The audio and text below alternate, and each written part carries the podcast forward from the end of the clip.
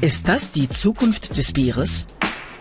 In Deutschland, weltweit bekannt als Land der Biertrinker, hat man etwas ganz Neues erfunden. Bierpulver. Wer kommt auf so eine Idee?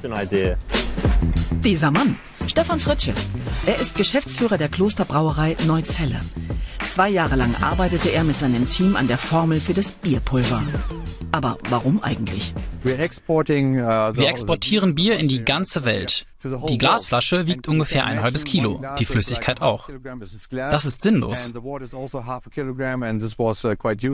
Wir wollen den Geschmack unseres Bieres exportieren. So kamen wir auf die Idee, etwas Neues zu entwickeln. Wir wollten ein Pulver erfinden, das den ganzen Geschmack in sich trägt.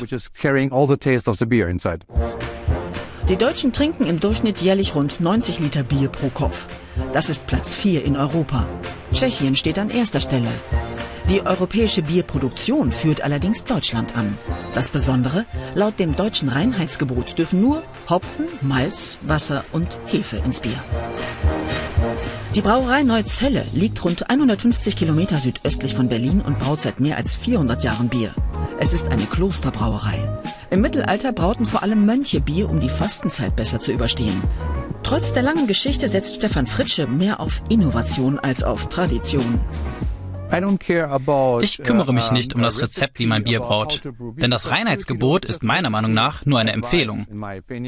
Wenn die Kunden es so wollen, gerne. Aber meine Kunden, 95 Prozent von ihnen sagen, nein, wir wollen auch mal etwas anderes, nicht immer das Gleiche.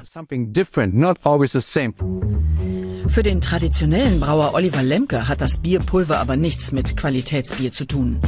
Auch wenn er das Pulver selbst noch nicht probiert hat, meint er, es wird ein komplett anderes Produkt sein. Ich sag mal, selbst wenn Sie Haarmilch trinken und Milch trinken, dann kennen Sie einen Unterschied. Und das ist eben wichtig für die Leute, dass sie das so einschätzen können. Aber das hat mit der Art Bier, wie wir sie äh, äh, zelebrieren äh, und äh, wie sie uns Spaß macht, äh, einfach nichts zu tun. Aus welchen Zutaten und wie genau das Bierpulver gemacht wird, hält die Brauerei bislang streng geheim. Stefan Fritsche behauptet, dass man durch den Verzicht auf die Flaschen nicht nur die Exportkosten, sondern auch die Umweltbelastung reduzieren könne. Ohne zu wissen, wie das Pulver produziert wird, kann man das allerdings nicht unabhängig überprüfen. Eins ist aber klar. Die Brauerei könnte bei den Transportkosten wesentlich sparen. Und was habe ich davon? Nie wieder Kisten oder Sixpacks schleppen? Mit dieser Erfindung bräuchte ich nur Wasser und das Pulver. Aber schmeckt es überhaupt?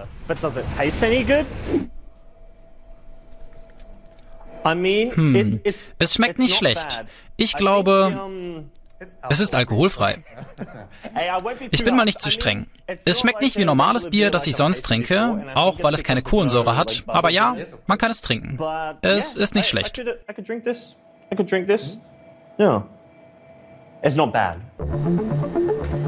Das Bierpulver ist noch nicht auf dem Markt. An einer zweiten Version mit Alkohol arbeitet die Brauerei derzeit. Aber würden die Deutschen überhaupt Pulverbier trinken? Ich würde es mal probieren, hätte aber eine gewisse Skepsis, ob mir das schmecken würde. Ich würde es aus Neugier mal probieren. Ich hätte es jetzt nicht so Lust, ehrlich gesagt, zum Probieren. Hm, klingt noch nicht nach Begeisterung. Aber könnte es dennoch sein, dass das Pulverbier in Zukunft klassisches Bier ersetzen wird? Also nehmen Sie Armbanduhren als Vergleich. Irgendwann war die klassische Armbanduhr tot. Und heute haben wir eine Renaissance äh, der schönen Armbanduhren, äh, weil Menschen eben sich begeistern können für das Handwerk, für das Ehrliche, für das, für das Schöne. Und ähm, so wird es in der Brauerei auch sein. Wie konkurrenzfähig das Pulver am Ende sein wird, werden wir erst sehen, wenn es auf dem Markt ist. Also bleibt es erst einmal hierbei. Prost!